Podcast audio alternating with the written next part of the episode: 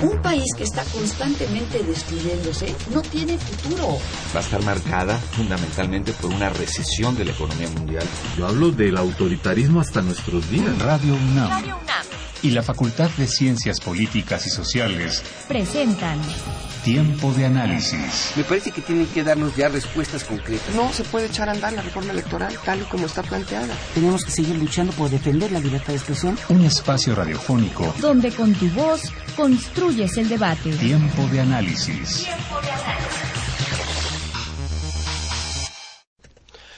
Hola, ¿qué tal? ¿Cómo están amigos y amigas Radio Escuchas? Qué bueno que nos acompañan en una emisión más de Tiempo de Análisis, programa coproducido por la Facultad de Ciencias Políticas y Sociales de la UNAM y Radio UNAM. Son las ocho de la noche con seis minutos. Los saluda Alonso García. Teléfonos para que se comuniquen con nosotros haciéndonos llegar sus comentarios, sus sugerencias al 55 36 89 89 Repito, 55 36 89 89, Lada sin costo, 01 850 52 688. Pueden seguirnos a través de las redes sociales en el Twitter en arroba tiempo y en el Facebook en Facultad de Ciencias Políticas y Sociales UNAM. Bueno, pues el día de hoy tenemos un tema muy interesante en tiempo de análisis, la historia de las ferias de los libros y de la lectura.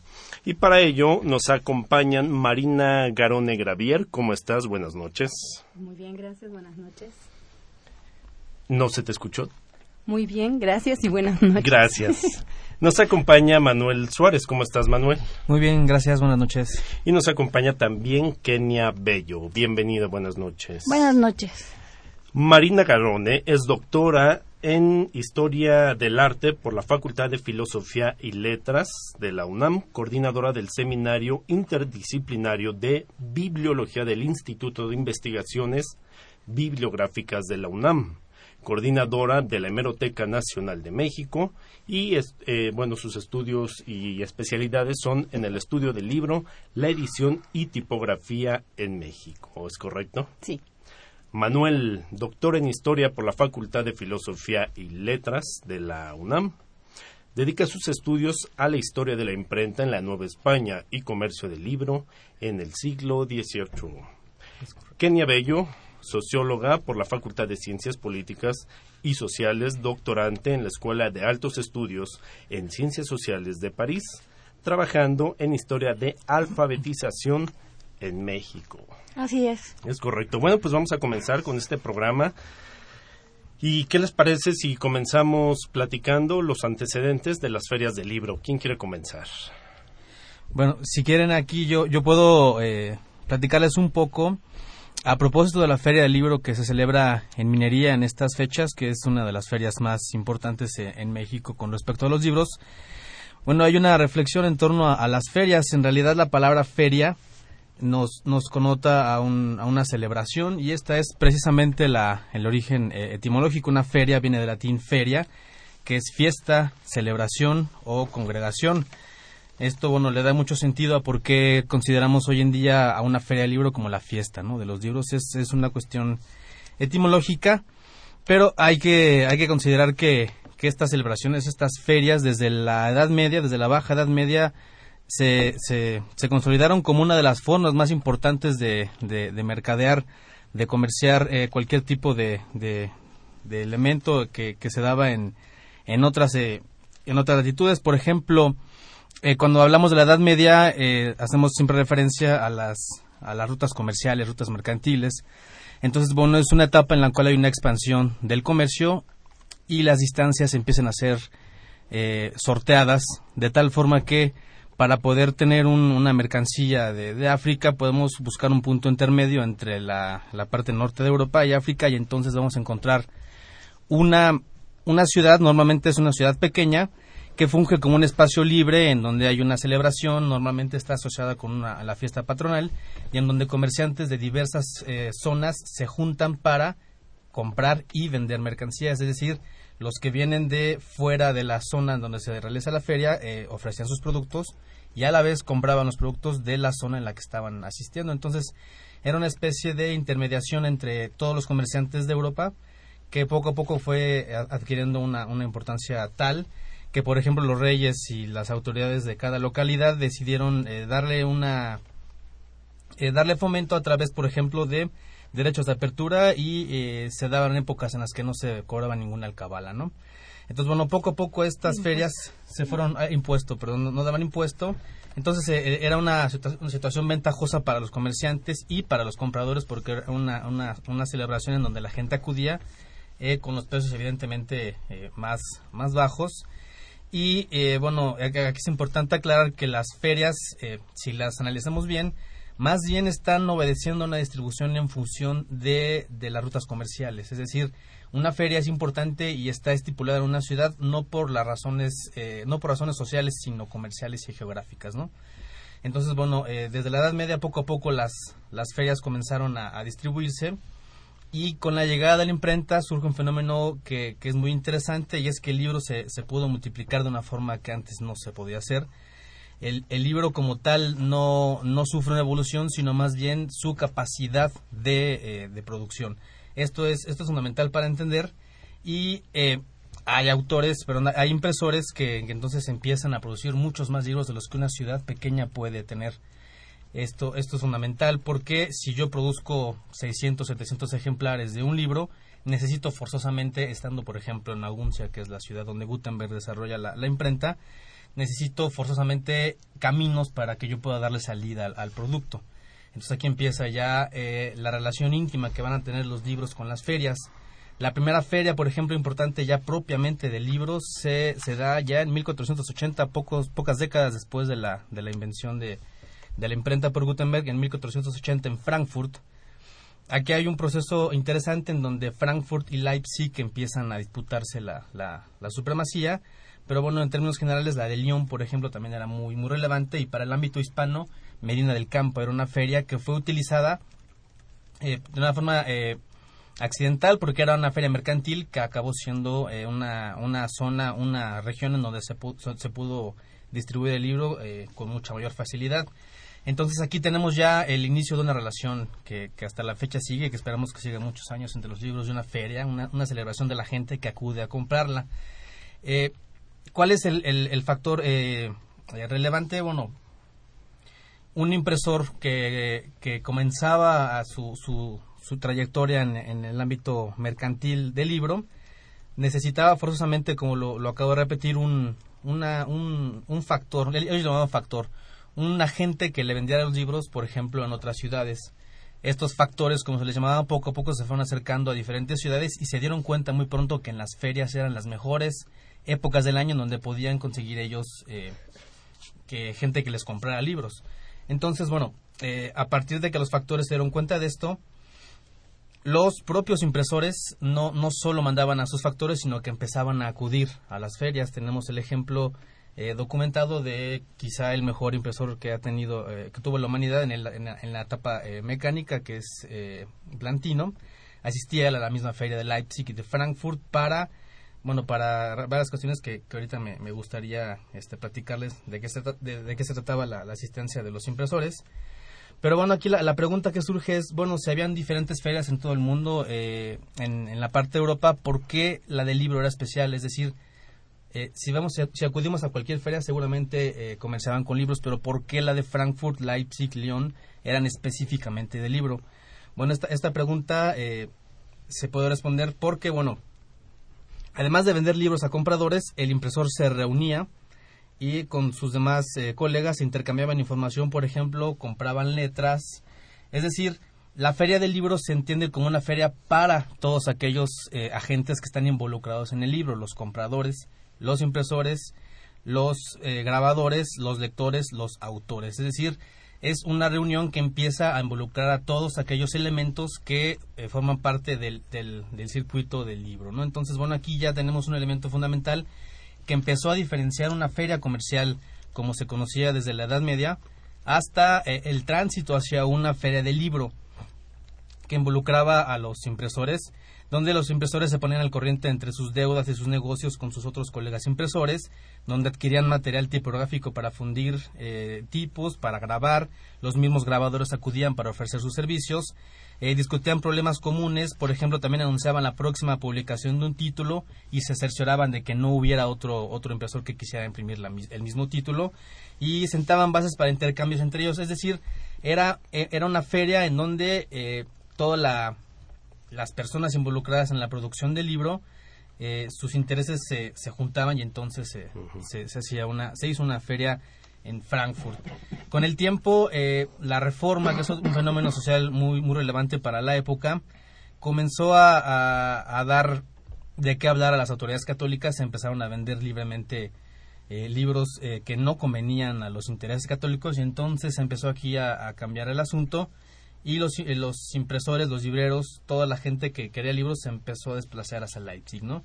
Entonces, bueno, en, términos generales, este es la, el elemento que, que, tiene desde siglo, desde el siglo XV íntimamente ligado al libro con la feria.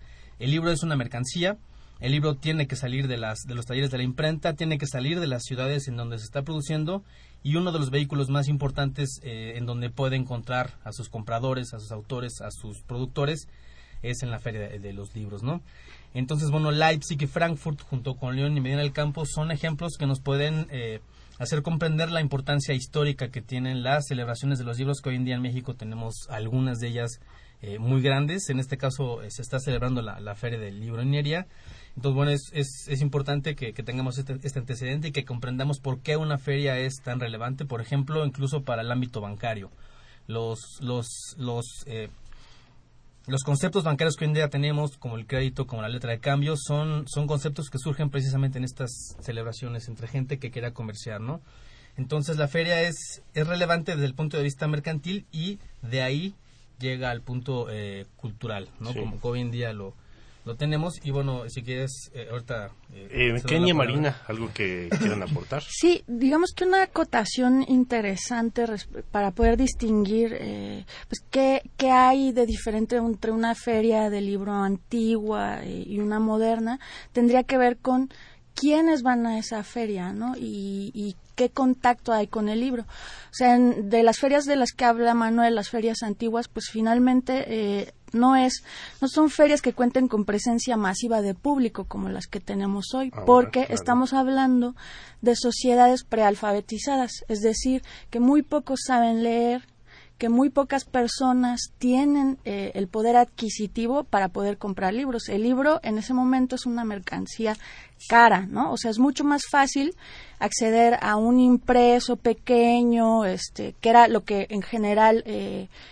podíamos entender como lecturas populares los pliegos, los, los volantes, es decir, la gente eh, sin dinero no podía acceder a los libros, ¿no? Entonces, eso es un primer elemento y creo que ahí habría que tener en cuenta que justamente en el último tercio del siglo XVIII se produjeron una serie de transformaciones fundamentales en términos de la alfabetización en Occidente y dentro de Occidente, digamos, pues estaba la monarquía hispánica y la Nueva España, hoy México, eh, que empezaron a vivir un proceso en el que, eh, pues desde arriba, desde el poder, desde la corona, se planteó que era necesario que la alfabetización se generalizara, ¿no? Es decir, hasta el más miserable tenía que aprender a leer porque eso iba a garantizar que se pudiera gobernar bien, que la gente aprendiera los valores morales eh, que eran necesarios, pero tenía un fin económico preponderante que era la formación de mano de obra, ¿no? Es decir, artesanos que pudieran acceder a tratados técnicos, que se actualizaran en la creación de manufacturas. Eh, y bueno, entonces dentro de este contexto se da eh, el surgimiento de la Escuela de Primeras Letras, que va a ser, eh, o sea, la escuela como institución no existía antes de eso y una de sus principales misiones va a ser a partir de ese momento alfabetizar, ¿no? Continuamos con esto, ¿te parece al regreso de este pequeño corte que vamos a hacer? Estamos en tiempo de análisis, comuníquense con nosotros al 5536 8989, 8 de la noche con 20 minutos. Continuamos.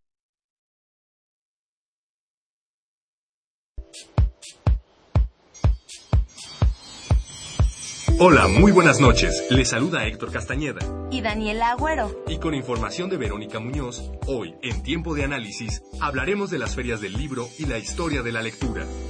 Las ferias del libro tienen su origen aproximadamente en el siglo XV. Pero, ¿cómo es que se comenzaron a llamar así?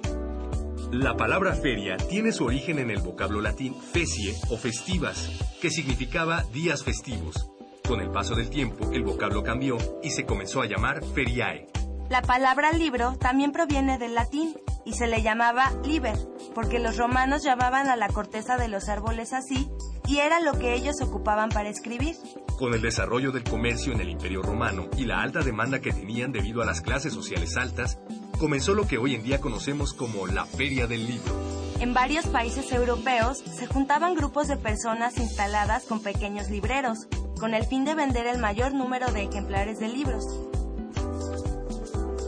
Como resultado de este fenómeno, comenzaron las primeras ferias del libro, como la Feria de Lyon en Francia, la Feria de Medina del Campo en España, la Feria de Frankfurt y Feria de Leipzig en Alemania. Sucesos como la ilustración, el positivismo, la modernidad occidental, colocaron al libro como el mayor ídolo del conocimiento, mismo que ha consolidado la aparición de la Feria del Libro en distintas partes del mundo, fomentando así la cultura y la literatura. De igual forma, las ferias del libro tienen como objetivo difundir la lectura. Debido al gran éxito de cada una de estas ferias, se ha modificado un poco su forma inicial, ya que ahora, además de la venta de libros, se invita a autores que hablen acerca de sus obras y se realizan distintas actividades para todo tipo de personas que gustan de asistir a estos grandes eventos. Hoy en día, la Feria del Libro se ha vuelto un fenómeno mundial, realizándose en lugares como Feria de Frankfurt en Alemania, Feria del Libro de Bogotá en Colombia, Feria Internacional del Libro Infantil y Juvenil de Bolonia, Italia, Feria Internacional del Libro Buenos Aires, Argentina, Feria Internacional del Libro Santo Domingo, República Dominicana, Salón Internacional del Libro Bienal, Sao Paulo, Brasil, Book Expo América en Chicago, Estados Unidos, Feria Centroamericana del Libro de San José, Costa Rica, Feria Internacional del Libro de Lima, Perú, Feria Internacional del Libro de La Paz, Bolivia. Feria Internacional del Libro, Montevideo, Uruguay. Feria Internacional del Libro, Liber, en España. Feria Internacional del Libro de Santiago de Chile. Feria del Libro de Porto Alegre, Brasil. Y por último, aquí en México podemos encontrar la Feria Internacional del Libro de Oaxaca, la Feria Internacional del Libro en Guadalajara, que es una de las más reconocidas, y la Feria del Libro del Palacio de Minería, que actualmente se está presentando. Así que no tienen pretexto, acudan a estos magnos eventos. Esto es tiempo de análisis, quédate con nosotros.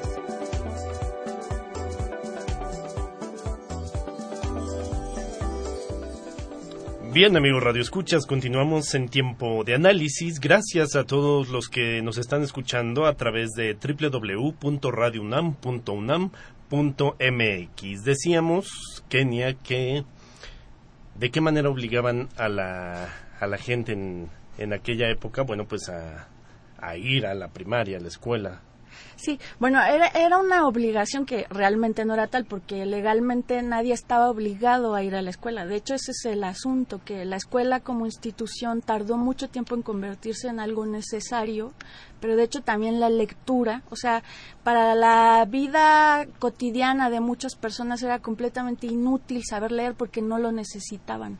O sea, y la escuela va a ser obligatoria pues ya hasta principios del siglo XX, finales del XIX, ¿no? En el porfiriato. Es decir, no era obligatorio, pero digamos, eh, eh, se conquista el derecho a leer paulatinamente, eh, sobre todo después de la independencia, ¿no? Con, cuando con el ascenso del liberalismo, los derechos políticos implican que las personas deban eh, o puedan leer, ¿no? Entonces, ese es un elemento. No era precisamente obligatorio, pero había sí una serie de estigmas sobre aquellos que eh, no sabían leer. Ahora bien, lo que yo decía es, eh, pensemos en esas sociedades prealfabetizadas, por ejemplo, la, en la Ciudad de México, que era una ciudad de más o menos 110 mil habitantes entre el último tercio del 18 y toda la primera mitad del 19. y que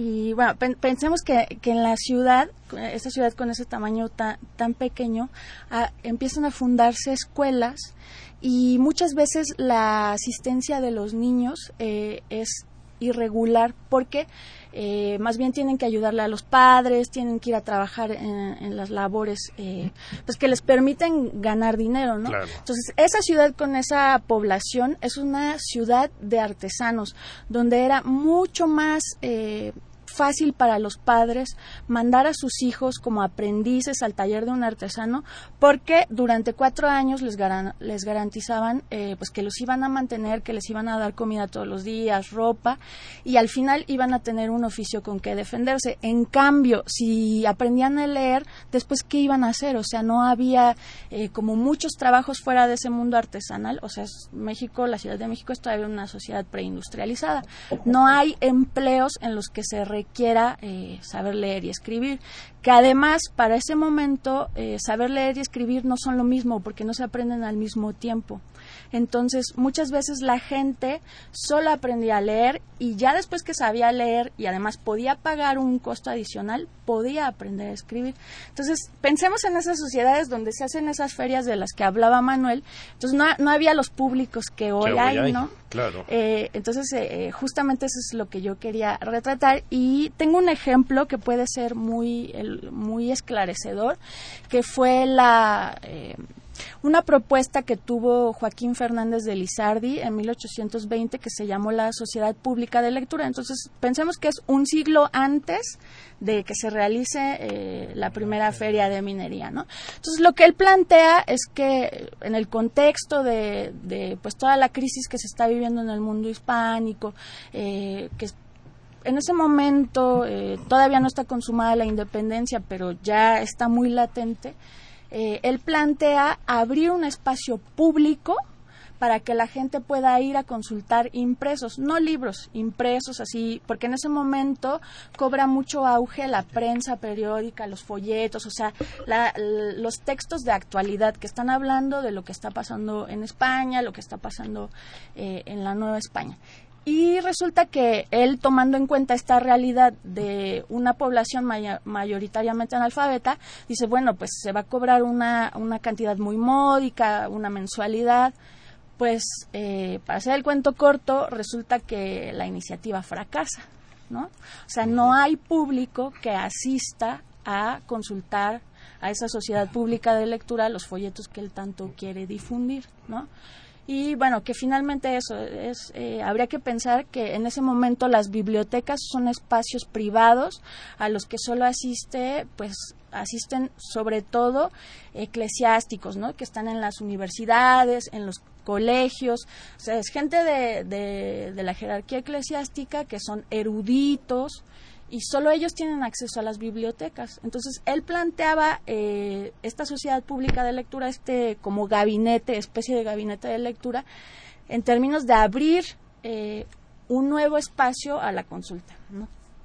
Claro, y bueno, ahora el papel del lector, la importancia del, del lector, ¿cuál será el punto de de la importancia justamente de, lector en las ferias del libro, tanto antes como ahora en la actualidad. Bueno, eh, ahí es una, una pregunta muy interesante porque eh, efectivamente sin lector no hay no hay, no hay objetivo de libro. No, el libro no existe en tanto no se lea. En ese aspecto, bueno, también hay, que considerar la lectura, también es un fenómeno histórico, eh, como bien lo señala Kenia, no es lo mismo leer en el siglo XXI que leer en el siglo XVI, XV, XIV. La lectura es una práctica que ha cambiado con el paso de, los siglos. Y bueno, eh, eh, durante la Nueva España se, se, dio como un ejercicio eh, oral, como un ejercicio colectivo. Pensemos, por ejemplo, en novenas, en sermones. Es decir, si bien la sociedad estaba altamente analfabetizada, no quiere decir que no circulara la cultura, esto es importante. Claro. La cultura circulaba eh, gracias a, la, a, realización de, las lecturas que habían, pero con el paso de los, de los, de los años llegamos a la independencia, llegamos la, al siglo XIX, al, triunfo del liberalismo, posteriormente al triunfo del positivismo, entonces aquí sí ya la lectura se va a convertir en lo que conocemos hoy en día como una obligación, como una obligación del Estado para que todos sus ciudadanos, ahora sí ya no vasallos como Nueva España, esos ciudadanos sepan leer, tengan un criterio y entonces tengamos una sociedad de lectores que es finalmente uno de los objetivos que, que tiene actualmente, eh, me imagino que cualquier persona que, que, sepa leer y que quiera tener un México mucho más eh, preparado y un, México de lectores, ¿no? Entonces, también es importante esta parte, ¿no? Los lectores son, eh, han cambiado con el paso de los siglos y hay que entender el momento actual con base en, lo, en cómo ha venido cambiando la lectura en, en el antiguo régimen, ¿no? Y digamos, o sea, en un inicio pues el proceso fue difícil porque no había como incentivos para aprender a leer, pero paulatinamente los va a haber. Además, la escuela pues va conquistando eh, terreno. Eso quiere decir que a medida que más gente eh, asiste a la escuela y aprende a leer, pues, eh, o sea, es, esas mismas personas van convenciendo a otras, ¿no? Y, yo creo que a pesar de que en México fue muy difícil durante todo el siglo XIX que eh, avanzar ese proceso porque todo el tiempo había conflictos, porque siempre esos conflictos implicaban que no había dinero público para financiar las escuelas, entonces las escuelas abrían, cerraban, eh, pero eh, sin duda hacia finales del siglo XX pues ya se sientan eh, las bases, la estructura de lo que va a ser eh, pues el sistema educativo nacional. Y a partir de de ese momento yo creo que ya también podríamos eh, plantearnos cómo fue problemático el escenario de la primera feria que se realizó en minería, porque eh, después de la revolución sigue este problema, ¿no? O sea, sigue este problema de tenemos un país de mayoritariamente analfabetos y ahí entra Vasconcelos con sus proyectos, este de alfabetización. ¿no? Sin embargo, sí creo que es importante pensar en términos eh, globales para, para orientar al público. Se ha dado el panorama histórico con mucha claridad que el que la estructura o el diseño de lo que es una de, lo que es una feria del libro ha cambiado a lo largo del tiempo. Si inicialmente desde el eh, periodo medieval desde las primeras ferias, sobre todo con el surgimiento del arte tipográfico, hay, un binomio muy claro entre los productores del libro eh, y los autores que van a las ferias, es decir, eh, eh, autores, productores y tecnologías asociadas al libro, tipógrafos, papeleros, encuadernadores, eh, productores de tinta, etcétera, ese conjunto de, elementos que conformaban esas, esas ferias iniciales fue modificándose con el paso del tiempo, tuvo que haber pasado justamente este impulso al, a la a la, este énfasis a la alfabetización como un principio de Estado, al menos de la, de la nación independiente primero y luego a nivel revolucionario, para que las ferias empezaran a tener otros elementos, otros componentes. Quiero decir con esto, por ejemplo, exposiciones vinculadas, premiaciones, certámenes, eh, un conjunto de actividades culturales asociadas, o sea, no, no solamente la exposición del libro o la venta del libro, sino una eh, conciertos en algunos casos, em, talleres literarios, em, em, eh, reuniones de bibliotecarios. Estas son cosas que se han ido sumando a lo largo del tiempo, en particular en el siglo XX y con muchísimo énfasis desde los años 80 a la fecha, que han hecho de las ferias eh, una un circo de más de tres pistas, es decir, realmente con una diversidad, con una oferta cultural que dista mucho del planteamiento inicial. Y curiosamente, eh, en, podríamos decir, por lo menos a mí me sorprende, que en muchas de estas ferias se ha perdido este vínculo entre los, eh, eh, productores del libro, entre estas personas, los editores, y las tecnologías que se, que, con las que se hace el libro. Es decir, es dificilísimo que nos encontremos hoy en las ferias del libro que podemos encontrar en México con un pabellón de impresores o de papeleros. Son escasísimas los casos. Si bien, por ejemplo, en la en la Feria del Libro de Guadalajara hay un pabellón específicamente diseñado de, nuevas tecnologías eh, del libro electrónico. En el resto de las ferias eh, son escasos esos espacios donde un editor pueda ir a contactar a un papelero, a un tipógrafo o algún fundidor digital, ¿no? Es decir, ya no forma parte del, del stock de la oferta cultural que antes sí implicaba una feria del libro. Claro. Antes de continuar, amigos radioescuchas, justamente Marina Garone Gravier nos trajo dos libros para regalar. El primero se titula La tipografía en México, ensayos históricos siglo XVI al siglo XIX. Y otro libro titulado Boletín del Instituto de Investigaciones Bibliográficas. ¿Qué hay de este libro?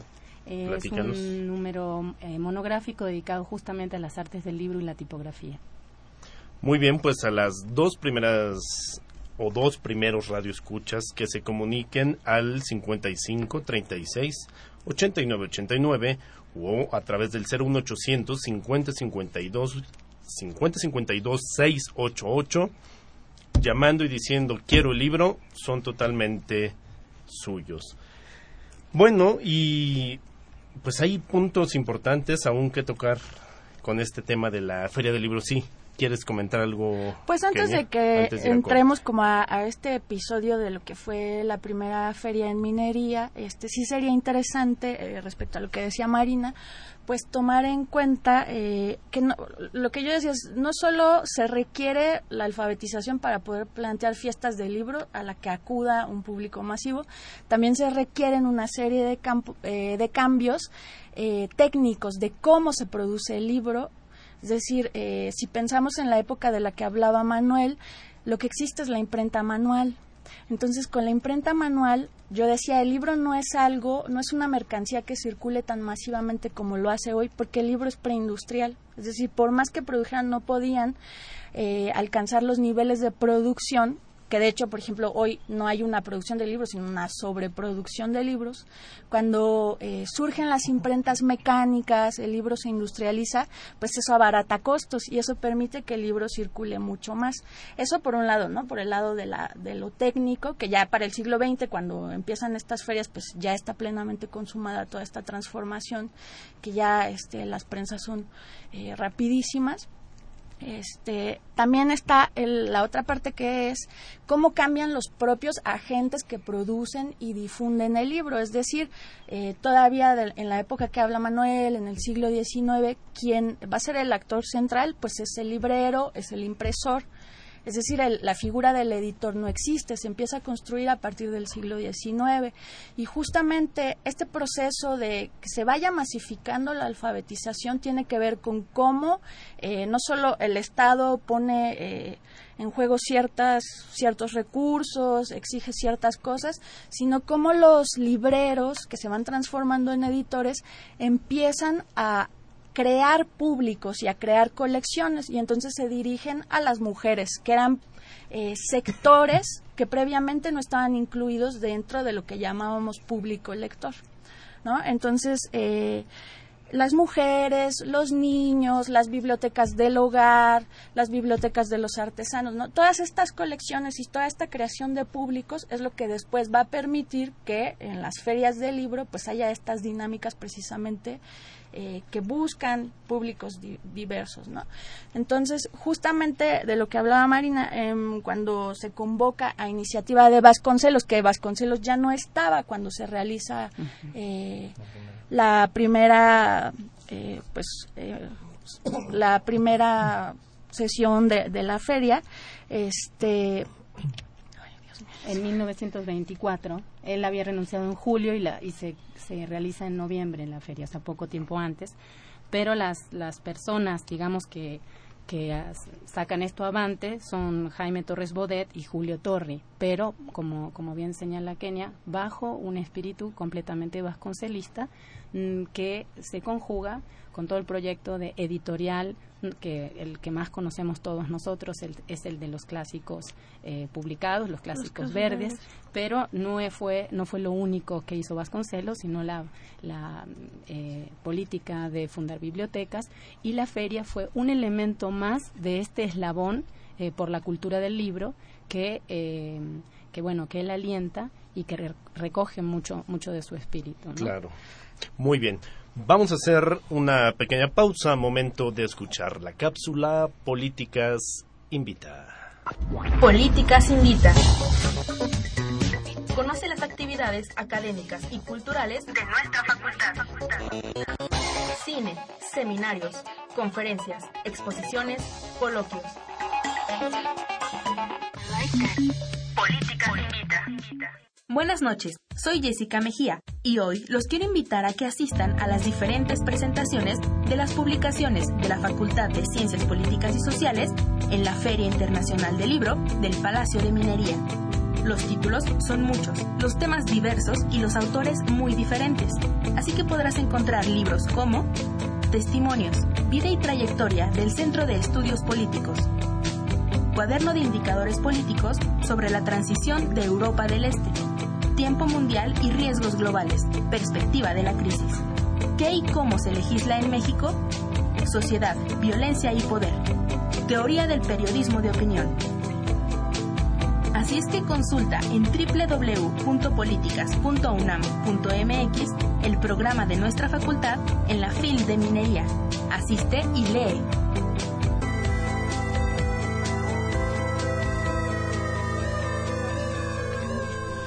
Continuamos en tiempo de análisis. Ya tengo a los ganadores de los libros que mencioné hace un momento, los cuales los regala Marina Garona y gracias. María del Rosario Sánchez Romero es una de nuestras ganadoras y Magdalena Pliego. Gracias por estarnos escuchando. Ya se ganaron su libro. Más tarde se van a comunicar con ustedes para decirles qué día pueden venir a recogerlo. Ahora sí, nos querías comentar, Manuel. Sí, eh, me gustaría hacer una reflexión en torno a, las ferias. México es, es un país de ferias, tomando en cuenta la, el origen de la palabra, feria es fiesta. México es un país de fiesta. México nos la pasamos este, de fiesta en fiesta en todos lados. Casi cada pueblo tiene su fiesta, su patrono. Entonces, en nuestra cultura está muy arraigado el asunto de, las, de las ferias. Incluso la feria tiene otra connotación de tipo vámonos a la feria, divertir. Es decir, la, palabra evolucionó a, otros, a otros ámbitos, ¿no? Pero eh, México tiene varias, varios, eh, varias ferias que son ya tradicionales y que son de muchos siglos.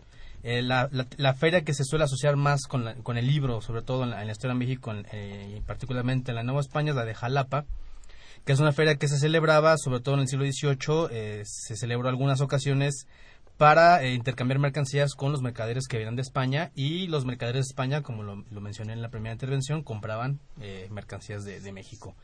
Entonces, un punto intermedio entre Veracruz y México era Jalapa. Se decidió entonces que Jalapa fungiera como la ciudad, bueno, en ese entonces el pueblo sede de la feria de Jalapa.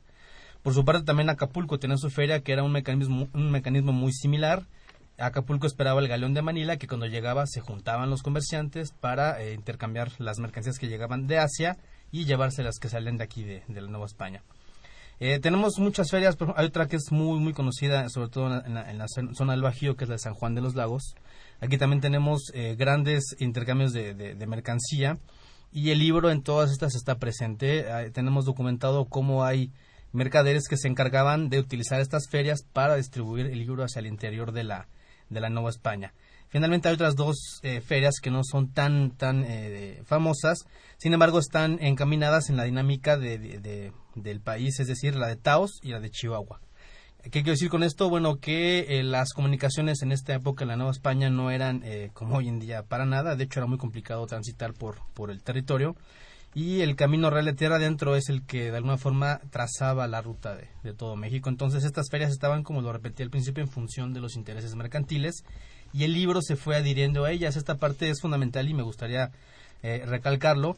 El libro desde que se creó no no, no genera sus mercados, sino que el libro es una mercancía que se tiene que pegar a las rutas y a las mercancías que ya existen con eh, la entrada del siglo XX podemos empezar a hablar ya de un, mercado de libro quizá que tenga ya su propio camino. Eh, estamos, por ejemplo, atestiguando la entrada de, lo digital, ¿no? Entonces son mercados que tenemos que canalizar, fenómenos que hay que canalizar, pero sí me gustaría eh, dar como un, pequeño preámbulo para la feria de, minería. México ha sido un país de ferias en las que el libro ha estado siempre presente y el siglo XIX fue un siglo muy muy difícil para la vida política en México, entonces tuvo que esperar un siglo eh, el libro para poder aparecer otra vez en ferias comerciales, eh, gracias al esfuerzo vasconcelista que eh, curiosamente no, no figura Vasconcelos en la Feria del Libro, pero bueno, eso eh, lo podemos platicar con claro. Sí, eh, este vínculo entre tecnología o formas de producción del libro, eh, finalmente lo que nosotros hacemos hoy en los estudios del libro, tratar de entender cómo funciona ese artefacto cultural, eh, para poder entender cuál es la eclosión o cómo, cómo se va a manifestar en el siglo XX, tenemos que recordar que a finales del siglo XIX se empiezan a establecer sistemáticamente las escuelas de artes y oficios una de cuyas vertientes es eh, la de formación de tipógrafos e impresores. Ese, ese eh, espacio académico, digamos, de formación de profesionales, eh, técnicos, tal vez, que va a haber en varias partes de la República. Una de las primeras va a ser en el estado de Puebla, pero van a correr como reguero de pólvora en distintos estados del, del país. va a generar un núcleo de profesionales del libro, digamos, de tipógrafos, si bien tenemos tipógrafos desde el siglo XVI en nuestro país, que eh, paulatinamente van a tener también una conciencia de clases, van a tener unas inquietudes de naturaleza gremial y van a ser, dentro de las distintas ramas eh, gremiales, unas de las más alfabetizadas. Entonces, este vínculo también entre tipógrafos, producción del libro, y identidad este, inclusive sindical va a ser un elemento eh, particularmente importante para la década de los 20. En los 20, pasada la revolución, México todavía está, eh, mm, digamos, tratando de digerir unas situaciones eh, muy complejas de realidades sociales muy dolorosas. Y para esto yo quisiera traer a colación a partir de un informe que elabora Francisco Gamoneda. Él fue un, asturiano que llegó a México en 1909 y murió aquí en 1953, de quien existe una estupenda biografía elaborada por Javier Coronado, publicado por Fondo de Cultura Económica. En este informe que él publica en 1938, pero que recoge datos de un informe previo de 1911, él cita las palabras del general Antolín Piña Soria, eh, que publicó una obra titulada El libro, el periódico y la biblioteca como elementos de cultura popular en función del servicio social. Y el diagnóstico que hace este general es bastante brutal, me voy a permitir leer un párrafo, para que nos ambientemos en cómo los miembros del Estado percibían la, situación del libro y sobre todo del público lector. Dice, la conmoción provocada en nuestra vida orgánica por el movimiento revolucionario de francos fines a nuestra transformación social y que ha originado una transmutación fundamental y básica en los principios de justicia social que debe de regir y presidir la vida de relación de nuestro pueblo, ha sido un fecundo abono que ha despertado y avivado el espíritu de investigación y estudio de nuestra intelectualidad joven y vieja. Estos generosos impulsos de avance y este nuevo sentido de valoración ética ha traído como lógica consecuencia el choque con los intelectuales que se han quedado a la saga de este momento de renovación, circunstancia que ha beneficiado a la concurrencia de las distintas modalidades de pensamiento que han salido a la defensa de sus puntos de vista. Y a pesar de condiciones tan propicias, contando con tan abundante como brillante material que captado y convertido en libros de ediciones populares constituirían elementos de orientación y coordinación y por lo tanto de elevación cultural nacional de valor inestimable, a pesar de tan bella perspectiva, se nos presenta la verdad única. El libro como elemento propulsor de la cultura nacional no existe y el pueblo mexicano, a pesar de las promesas contenidas en los programas ideológicos de nuestra revolución, sigue como antes y como siempre sumido en la ignorancia, constituyendo fácil presa indefensa para la explotación y expoliación que lo mismo antes que ahora lo hacen víctima el capitalismo voraz. Esto que es muy descarnado, en realidad es lo que alienta a personajes como Vasconcelos, que además en ese momento también era, digamos, la función de, la, de alentar esta alfabetización mucho más allá de lo, de lo primero. Estaba en manos de la Universidad Nacional y por eso también aquí este papel fundamental hoy por hoy de la feria eh, del libro de minería propulsada no exclusivamente pero sí fundamentalmente por la UNAM eh, nos hace ver el papel crucial que en ese momento tuvo eh, la feria y la feria como un espacio de convergencia no solo de los autores de los productores, sino también del público de manera masiva. Podríamos decir que es el primer gran espacio en que el público se vuelca de manera masiva. Sí, de hecho, o sea, eh, llama mucho la atención leer las crónicas, las noticias de lo que ocurrió durante esa primera eh, emisión de la feria de minería, porque no es solo una feria, ¿no? Está este lado de eh, darle su lugar a las artes gráficas, difundir lo que eran las artes gráficas en México. Incluso se arma como una especie de museo, se convoca que la gente que tiene máquinas, este, imprentas, las lleve para que se pueda ver la evolución que ha tenido. Las ferias. Eh, no, no, la, imprenta, en, la imprenta en México. Pero, o sea, es que es una cosa muy distinta al formato de hoy, porque incluso eh, participan las bibliotecas, que nuevamente lo que yo haría notar es cómo ese problema, que no era un problema nuevo, es decir, no es un problema del régimen de la posrevolución que haya analfabetismo y no van a ser los primeros, o sea, Vasconcelos no va a ser el primero que se va a preocupar, ¿no? Eh, y, lo que decía yo hace un rato sobre las bibliotecas como espacios cerrados, es decir, la biblioteca pública como la conocemos hoy día, pues tampoco funcionaba de esa manera, ¿no? Entonces, están presentes en el Palacio de Minería bibliotecas que lo que hacen es exponer sus tesoros bibliográficos al público, cosa que hoy ya no pasa, ¿no?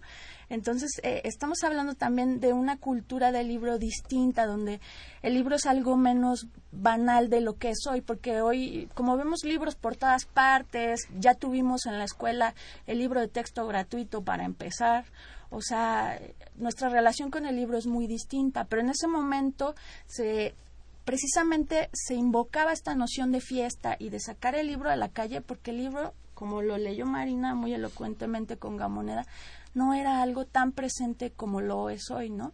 E incluso esa primera fiesta en minería eh, tenía un elemento de la cultura de aquella época que eran mucho más musicales que nosotros o en un sentido muy diferente, ¿no? Como mucho más clásico, mucho más este refinado.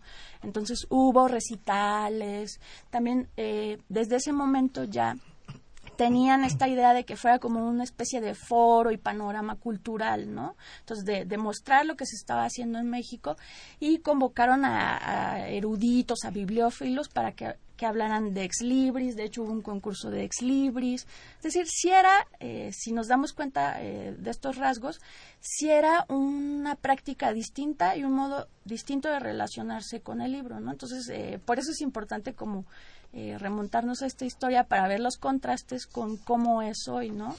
Que hay miles de actividades, presentaciones de libros eh, al por mayor, pero también ya entra la dinámica eh, de los intereses comerciales de las editoriales, ¿no? Por ejemplo, los, los premios, como el, el otorgamiento de premios durante las ferias es un es una actividad que genera cierta atracción, pero que tiene que ver más con, la dinámica de ventas de las editoriales que con otra cosa, ¿no? Claro. Sí, adelante, Manuel. Eh, bueno, eh, el, el, punto de vista de... Bueno, mi punto de vista para las ferias de libro tiene que ver con que es una manifestación del lector. Es decir, la fiesta del libro, la feria del libro, es, es la fiesta de los lectores, es cuando van, se manifiestan, cuando la gente acude, cuando con mucho gusto vemos que, que hay varios miles de asistentes en unos pocos días en, en las ferias. Es una, es quizá eh, un aliciente para, le hubiera gustado mucho a Vasconcelos quizá ver que finalmente en México hay un público lector, sin embargo no, no sé si sea suficiente, me parece que todavía estamos todavía un poco no, digo, en estadísticas. Me parece que todos somos un país que, que no somos electores. No. Quizá la alfabetización ya está al alcance de todos, pero aún así no estamos leyendo, ¿no? Sí, no, justamente mencionas algo, yéndonos a las estadísticas, 7.5 millones de personas mayores de 15 años no saben leer. En México, otros 8 millones son analfabetas funcionales, ¿verdad? Que en un momento, bueno, lo, lo aprendieron, pero pues se perdió por no llevarlo a la práctica, dando un total de 15 millones de personas analfabetas. pero se dice que en México... Que, leen pero que no quieren leer. No, en México se dice que sí se lee. O sea, son 8 millones de analfabetas funcionales que alguna vez aprendieron pero no pero ejercen. que se lee, ¿no? Bueno, es que ahí también... Eh, hoy precisamente este, pasé por un mercado y por primera vez volteé a ver un puesto que he visto millones de veces y no le había puesto atención. Y como estaba pensando en esto de las ferias, quizá por eso hoy sí me fijé. Y yo creo que los, por lo menos los que estudiamos estas cosas desde la historia, desde la sociología, pues no podemos tener el prejuicio de este un TV y novelas no es una lectura, porque sí lo es. O sea, el derecho a, leer y el derecho a la alfabetización, a leer y escribir, eh, se conquista en el momento en que uno es capaz de descifrar un código, ¿no? Y de descifrar ese texto. Entonces, yo creo que ahí también habría que eh, profundizar los debates porque muchas veces se menosprecian las prácticas populares y hablaba yo del puesto porque ese puesto vende puras eh, revistas viejas de TV Notas y estas de, chismes y libros vaqueros y novelas de, de corintellado este y si no si la gente no los consumiera no estaría ahí y la persona que eh, tiene ese puesto pues me imagino, eh, debe ganar cierto dinero para seguir teniendo el puesto, ¿no? Si no sería pues inútil si no, si no hubiera consumo. Entonces yo creo que eso un poco hay que problematizar. La eh, lectura de culto, digamos. Y no hay que estigmatizar eh, entre las lecturas pues hegemónicas de élites y la lectura popular, porque con todos los dispositivos y la tecnología que tenemos hoy, o sea, así la gente no quiere estar en contacto. Por ejemplo, en el Facebook hay que leer y hay que escribir, aunque se escriba mal. ¿No? Hay gente que lee más de 20 minutos al día, pero en Twitter nada más. Nada más. Pero eso, pero eso ya es una cierta. Pero eso ya es un contacto con la cultura escrita que antes no existía, ¿no? Marina. Justamente en estas, eh, no, no diría sutilezas, sino cuidados o precisiones en no tener una aproximación eh, elitista y arrogante sobre cuáles son las qué es leer bien y qué no es leer o qué es válido leer y por lo tanto cómo estamos computando la, la lectura. De la misma manera creo que tendríamos que tener cuidado en asociar el binomio ferias del libro formación de lectores. Si bien hay una serie de actividades de dinamización de la lectura, eh, muchos, eh, inclusive, especialmente dirigidas a niños en muchos, en muchos foros. Eh, recuerdo ahora que estuve revisando materiales en la, Feria Internacional de la Lectura en Tonancintla, eh, inclusive hay una bebeteca, es decir, una biblioteca para bebés.